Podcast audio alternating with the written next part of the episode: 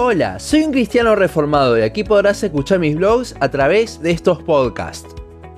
Continuamos con el estudio de la carta hacia los filipenses. Hoy veremos en los versículos 19 al 30 del capítulo 1 cómo Pablo deseaba partir a la presencia del Señor, pero su amor en Cristo por los filipenses le hizo cambiar su pensamiento. Estos versículos dicen, porque sé que por vuestra oración y la suministración del Espíritu de Jesucristo, esto resultará en mi liberación, conforme a mi anhelo y esperanza de que nada seré avergonzado. Antes bien, con toda confianza, como siempre, ahora también será magnificado Cristo en mi cuerpo, o por vida o por muerte, porque para mí el vivir es Cristo y el morir es ganancia. Mas si el vivir en la carne resulta para mí en beneficio de la obra, no sé entonces qué escoger, porque de ambas cosas estoy puesto en estrecho teniendo deseo de partir y estar con Cristo, lo cual es muchísimo mejor, pero quedar en la carne es más necesario por causa de vosotros. Y confiado en esto, sé que quedaré, que aún permaneceré con todos vosotros, para vuestro provecho y gozo de la fe, para que abunde vuestra gloria de mí en Cristo Jesús, por mi presencia otra vez entre vosotros solamente que os comportéis como es digno del Evangelio de Cristo, para que, o sea que vaya a veros o que esté ausente,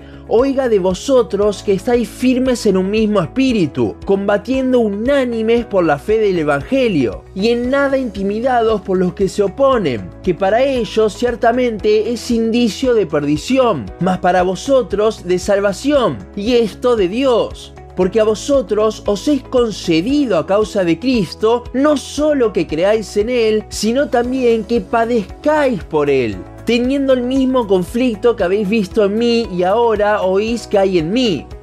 Siguiendo en el contexto del podcast pasado, Pablo nos habla de cómo confiaban que Dios lo libraría de los padecimientos a los que se estaba enfrentando ya sea que saliese libre o que muera, Dios terminaría con su sufrimiento y se terminaría glorificando. Eso es lo que vimos en el final del podcast anterior, con respecto a los versículos 19 y 20. Ahora veremos cómo Pablo continuará con esta idea. El versículo 21 es quizás uno de los más conocidos de la Biblia, sin embargo se lo saca mucho de su contexto. Y no, no necesariamente al sacar de contexto un versículo debe salir una herejía, pero sí veremos que el sentir en que lo utiliza todo el mundo no era tanto el sentir de Pablo. La mayoría de las personas lo utilizan para decir dedicaré mi vida a Cristo, pero Pablo no estaba diciendo solo eso. Tanto Matthew Henry como Barclay hablan de que aquí Pablo no estaba hablando de dedicarle su vida a Cristo, sino que su vida gira en torno a Cristo, que cada aspecto de su vida se ve afectado por su Salvador. Una cosa es vivir para Cristo y otra cosa es que nuestra vida sea Cristo. Recuerdo que en una conferencia escuché decir a un pastor que Dios no debe ser lo primero en nuestra vida. Esto sería dedicarle nuestra vida, ya que si lo ponemos así, nuestra vida es simplemente una lista, y lo que estaría por debajo de Cristo no lo tendría a Él incluido. El pastor hablaba de cómo nuestra vida debe ser como un átomo, donde Cristo sea el núcleo y todo el resto gire en torno a ese núcleo. Eso es vivir es Cristo. Y si bien esto es algo hermoso, no era el deseo de Pablo el seguir viviendo así, no porque se fuese a apartar ni nada parecido, sino que, como vemos en la segunda parte del versículo y en el versículo 23, para el apóstol era mejor morir, que se acabe todo su sufrimiento y estar al fin con Cristo cara a cara. Filipenses 1.21 no es tanto una declaración de Pablo sobre vivir para Cristo, sino más bien él les está abriendo su corazón a los filipenses contándoles que prefería ya directamente morir, ya que la muerte física es algo bueno para un cristiano, porque luego de esto podemos ver cara a cara a Cristo y nuestro sufrimiento se terminará, y en cada una de las dos cosas Dios sería glorificado, como lo vemos en el versículo 20. Lo principal para Pablo en este versículo era la muerte, no la vida. Pero como veremos a continuación, el vivir a Cristo hizo que deje ese deseo atrás. Recordemos igualmente lo que significa vivir es Cristo, ese estado en que todo en la vida se centra en Dios y no en uno mismo. Y eso lo veremos claramente reflejado en el versículo 22 y del versículo 24 en adelante. Si bien Pablo prefería ya partir a la presencia del Señor, su vida estaba centrada en Cristo, lo cual hizo que reexamine su vida y ver cómo Dios lo podía seguir usando para su gloria por medio de los filipenses. Vemos cómo Pablo renunció a su deseo de un escape fácil y ahora tenía confianza de que Dios lo dejaría vivir un poco más para ser de bendición para con los filipenses. A su vez, era por Cristo que Pablo tenía un gran amor hacia los filipenses, y esto lo motivaba a seguir en la obra, lo cual a su vez hacía que los filipenses viesen a Cristo en la vida de Pablo, versículo 26. Cuando llegamos al versículo 27 parece como si el apóstol estuviese cambiando drásticamente de tema, pero no, Así como los filipenses verían a Cristo por medio de Pablo, Él los anima a que ellos mismos reflejen a Cristo. Vemos en el versículo 27 una exhortación a vivir como es digno del Evangelio. Es interesante que la palabra en el original para comportéis habla de comportamiento ciudadano. Recordemos que los filipenses se jactaban mucho de ser una colonia romana que gozaba de los beneficios de los ciudadanos de Roma. Pero Pablo les recuerda que principalmente son de Cristo y no de Roma. Vemos de nuevo ese vivir es Cristo, pero ahora a forma de exhortación barra ánimo para los filipenses. Y si bien estaba la tentación de que se comporten de esta forma para agradar a Pablo, él los anima a que lo hagan sea que vaya o no a visitarlos, ya que lo primero es un mero moralismo, pero lo segundo es verdaderamente un vivir es Cristo. Una forma de vivir donde cada aspecto de la vida gire en torno a Cristo, ese núcleo del átomo, lo cual claramente no vamos a poder hacer de una forma perfecta, seguimos siendo pecadores, pero debemos intentar hacerlo. Por último, veremos algunas formas en las que se ve reflejado este vivir es Cristo. El final del versículo 27 nos habla de combatir unánimes por la fe, esto nos habla de una unidad entre los hermanos, ese amor uno por los otros del que nos habló nuestro Señor y del cual los apóstoles continuaron hablando.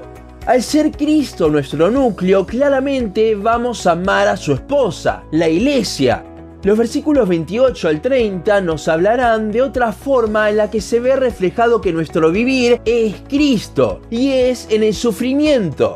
El versículo 28 nos muestra cómo una persona que vive a Cristo no se dejaría intimidar por la posición, sino que en el mismo sentir de Romanos 1.16 sería valiente y no se avergonzaría del Evangelio. Esto por dos razones. Primero, porque sabemos el juicio que les espera a los que se oponen al Evangelio si no se arrepienten. Por esto habla de indicio de perdición y no de perdición directamente, ya que se pueden arrepentir como lo hizo Pablo ante Saulo, perseguidor de la iglesia y de Cristo.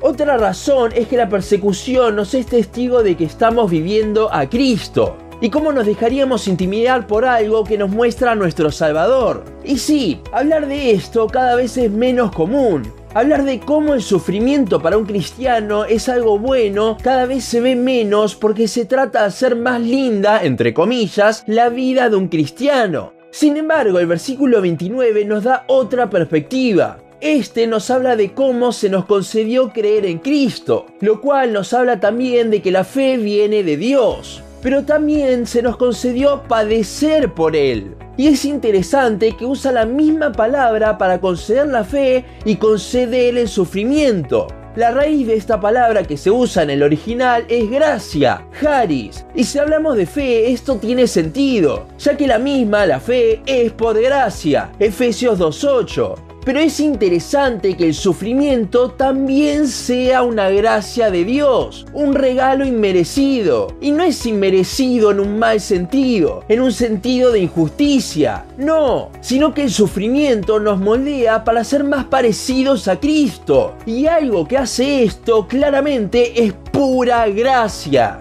El versículo 30 cierra diciendo que los filipenses tenían el mismo conflicto que vieron en Pablo, el cual fue ser aprisionado cuando fue a fundar la iglesia en Filipos, con lo cual veremos que los filipenses estaban siendo perseguidos. Y a partir de esto comenzará el capítulo 2, el cual veremos en el próximo podcast.